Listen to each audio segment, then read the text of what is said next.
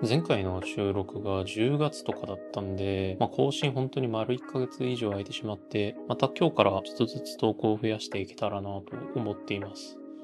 で、ちょっと最近、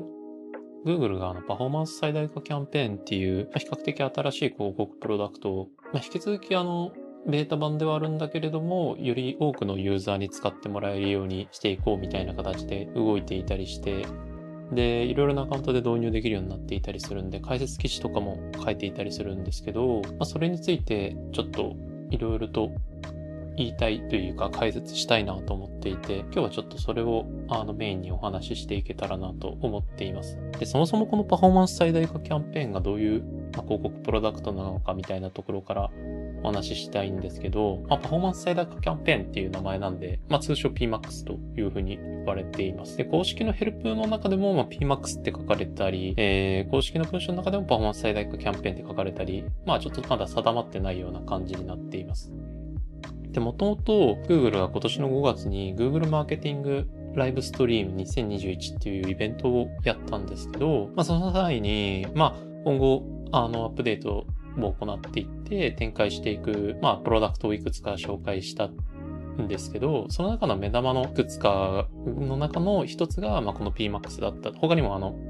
拡張コンバージョンだったりだとかっていうのを、そのイベントでお披露目したんですけど、まあ、今回その中で開催されていた PMAX っていうのがあって、まあ、それが11月に入ってから、今までずっと特定の広告主を中心にでしかベータ版提供していなかったんですけど、より多くの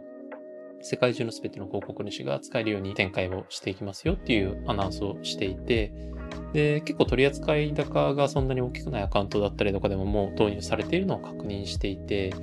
まあ、ちょっとそういうところの、あの、まあ、前提があるプロダクトというものに、えー、なっていたりします。通常のキャンペーンと違って、えっと、この PMAX っていうのが、Google は持っている、えー、チャンネルですね。例えば YouTube とかディスプレイとか、まあ、検索、 Discover、Gmail、Google マップ。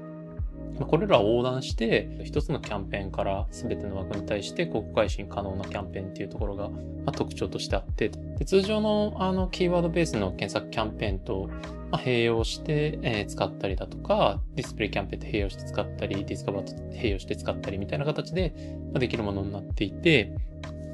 まあ、一つのキャンペーンで全ての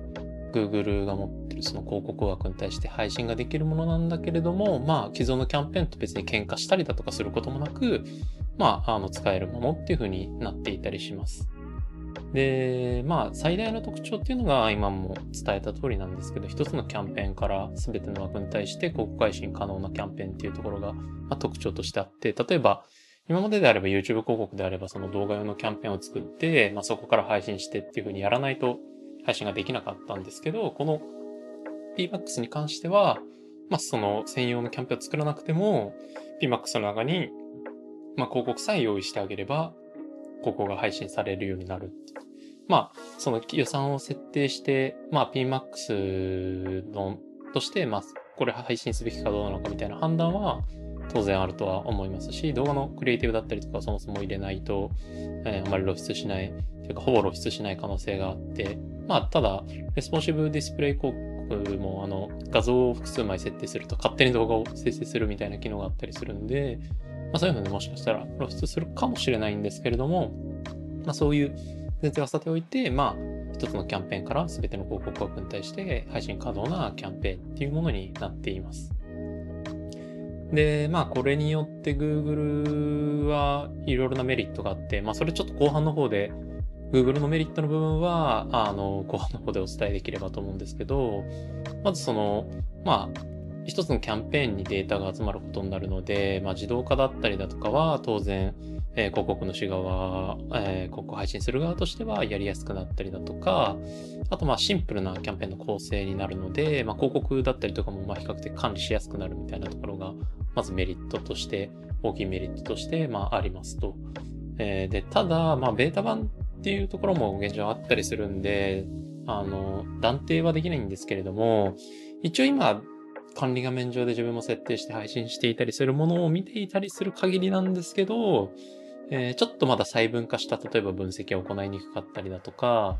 まあ、配信面とか広告の種類ごとのその配信調整っていうのは、まあ、そもそもできないものだったりもするんで、ちょっとそこがね、現状利用する上でネックになってしまっているところなのかなと思っていたりもしますね。うん。あとなんかやっぱり、その、最初期のファインドとかもあったような気がするんですけど、し、あとまあ今の自動入札導入してるキャンペーンでもありがちなんですけど、急に予算をすごい使ったりだとか、まあ、ちょっと挙動の部分としてまだまだ読めないところがあったりするっていうのが、今現状僕が感じているあのネックな部分かなと思っています。で、さっきもちょっとお伝えした通りで、既存のキャンペーンと併用して配信できるっていうのがあったりするんですけど、一応自分が今持ってる案件のいくつかある中で導入していて、その一つの案件で、まあ、非常にうまく回ってるなっていうようなケースがあって、オンライン系の商材で、スクール系の案件なんですけど、まあ、それだと、えっ、と、今まで例えば検索、ディスプレイ、えー、ファインド、YouTube みたいな順でコンバージョンが多かったりしたんですけど、今も検索、PMAX、えー、ディスプレイ、ファインド、YouTube みたいな形になっていて、もう PMAX が非常に強力な存在感を示しているみたいなケースとかももう実際にはあったりします。まあ、何のコンバージョンがどういうふうに発生したのかっていうのは、まあ、僕ら側でも見えていたりするんですけれども、まあ、それ自体は別になんかこう、中身のコンバージョンがおかしいみたいなところは全然なくて、ただどこから取れてるのか、どういうところに配信して、どういう人を取ってきてるのかっていうのが、まあ、ちょっと見えない部分ではあるんですけれども、まあ一応、あの、実際にコンバージョンを取るっていうところに関してで言うと、もうすでにあの大きく貢献しているあのプロダクトだったりもします。はい、で、このキャンペーンの設定方法については、ブログの中でも詳細に説明していたりするので、まあちょっと、あの、設定してみたいなって方は、PPC ログの方を見ていただきたいなと思うんですけど、現状ちょっとその、取り扱う上でちょっと注意してほしいところとしては、まず Google Ads API にちょっと対応していない、えー、ところがあったりするので、まあ、それで、えー、まだ多分対応してないんですけれども、えー、V9 で対応予定みたいなんですけど、まだちょっとリリースされていないのかなと思うので、ま、そこちょっと注意していただかないと、例えばスプレッドシートが何かで日々のあの広告運用の結果みたいなものを確認、一覧化して確認してたりすると、その数値に Emax の数値がまるっと抜け落ちてしまうみたいなケースがあったりすると思うんで、まあ、ちょっと気をつけてほしいなっていうところと、あと、レポートの表記は正しくない。まあ、これもう言い始めると本当にキリがないんですけど、例えばそのキャンペーンタイプのところに本来パフォーマンス最大化って出ないといけないんですけど、最大の掲載結果っていう風に表示されていたりだとか、あとまあ、その他にもちょっといろいろバグみたいなものがあって、最適感の中身も、結構トンチンカンな最適感がいっぱい出てしまっていたりだとか、あとなんかその、うん、そうですね、主にその最適感のところが、やっぱりちょっとおかしいみたいなところがあったりするような感じですし、あと Google、えっ、ー、と、As Editor にまだ対応していないので、As Editor で見ても、なんかこう、えっ、ー、と、キャンペーンがそもそも認識できないみたいな感じなんですね。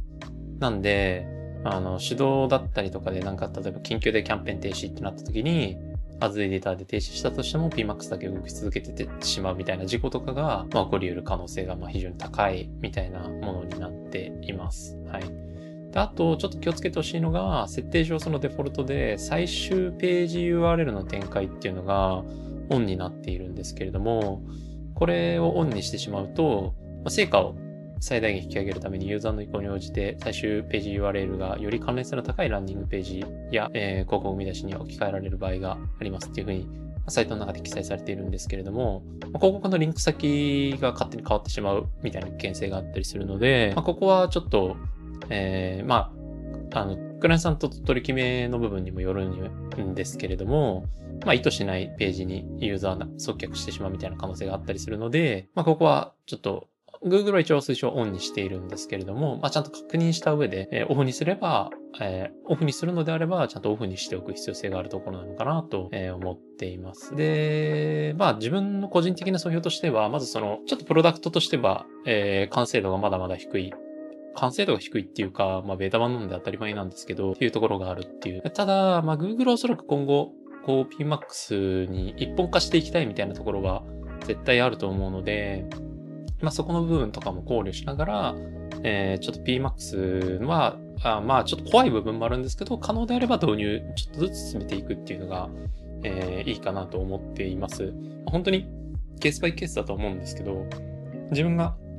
実際に今話したあの取り扱ってるケースだと、本当に検索の次ぐらいに存在感があるプロあのプロダクトとして存在感を示しているケースとかもあったりはするので、まあ、ちょっとやってみないとわからない部分っていうのはあると思うんですけれども、まあ、ちょっとそこについてもちょっと触れていくっていうのが結構重要かなと思っています。で、設定上の肝の部分、まあ、設定の記事の中にもしかしたら書いたかもしれないんですけれども、広告の例えば画像のサイズだったりとかっていうのが結構指定があったりするんですけれども、ほぼほぼ、あの、必ず、あの、やるのであれば、すべてのパターン、えー、広告の素材っていうのは設定した方がいいです。例えば画像も、えー、サイズの指定があるんですけど、それぞれちゃんと、例えば縦長の画像もしっかり設定するだとか、あとなんかその動画ですね。動画もなるべく設定した方がいいんで、例えばその YouTube 広告だったりだとかで使った動画があるのであれば、VAC とかで使ってるような動画が、もうそれをしっかりと設定してあげて、PMAX っていうキャンペーンがしっかりと動けるようにあの、あらゆる可能性を考慮して、あらゆるところに公開配信しに行ったりするようなプロダクトになっているので、まあ、それをちゃんと設定してあげるっていうところが結構重要だなって自分はえー、思っていたりもします。で、えっと、ちょっと自分が複数やってるアカウントだったりとか見てみると、やっぱりその、えー、動画は結構ちゃんとやっぱ配信していて、あの、平均視聴単価のところだったりだとかも、あの、項目として PMAX 動画配信してれば見れるんですけど、まあそういったところとか見てると、まあしっかり配信されているようなので、やっぱり動画だったりだとか、えー、っていうのは、まあ当たり前なんですけど、ちゃんと設定してあげるっていうのが結構重要ですね。画像とかしか設定してなくて、画像とテキストだけ設定していて配信してうまく結果が出なかったみたいなのは多分起こり得ると思うんですけど、まあそれは当然 Google が推奨としているのは、すべてのあの指定されている広告素材をちゃんと設定して、設定された、を希望する形で設定してあげるっていうところにあると思っているので、まあ、そこは結構しっかりと設定してあげるっていうのが、まあ、かなり重要になってくるのかなと思っています。では、その上で、まあ、その徐々に配信していくと、例えばこの動画いいですよとか、この画像いいですよとか、逆にこの広告見たし良くないですねとか、説明文ちょっと良くないですねみたいなパフォーマンスは、あの、見れるようになってきているものもあったりするので、そういうのを見ながら、ちょっと PDCA サイクル回していくっていうのが、えー、必要になってくるのかなっていうような感じのプロダクトになっています。はい。で、今回はちょっと PMAX の、まあ、前編ということで PMAX の概要みたいなことをお話ししたんですけれども、ここからちょっと深掘りしていって、まあ、後半の方では、まあ、そもそもなんかこう PMAX は、まあ今、今日ちょっとお話ししたのは PMAX の概要のところなんですけど、その、なんで Google がこういうものを作りたいのかみたいなところのお話をちょっと後半の方ではできたらなと思っています。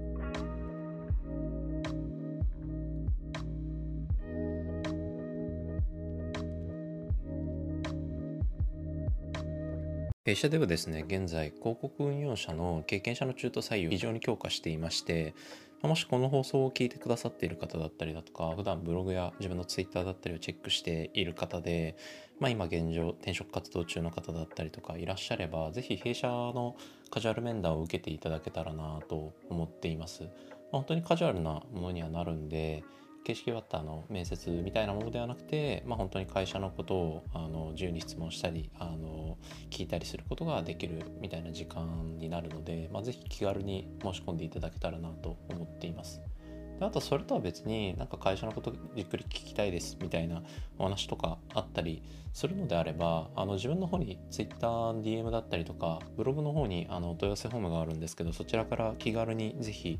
あの声がけいただければ、まあ、都内であれば会って本当にお話しすることも全然できますしまああの東京外の方であったとしてもあの Zoom だったりとかであのお話しさせていただくことは全然可能なので、まあ、そちらもよろしければあの気軽にあのご連絡いただければなと思いますので連絡先についてはえー、このポッドキャストの概要欄のところにリンクを貼っているので、そちらからアクセスしてもらえればと思います。では、ご連絡お待ちしております。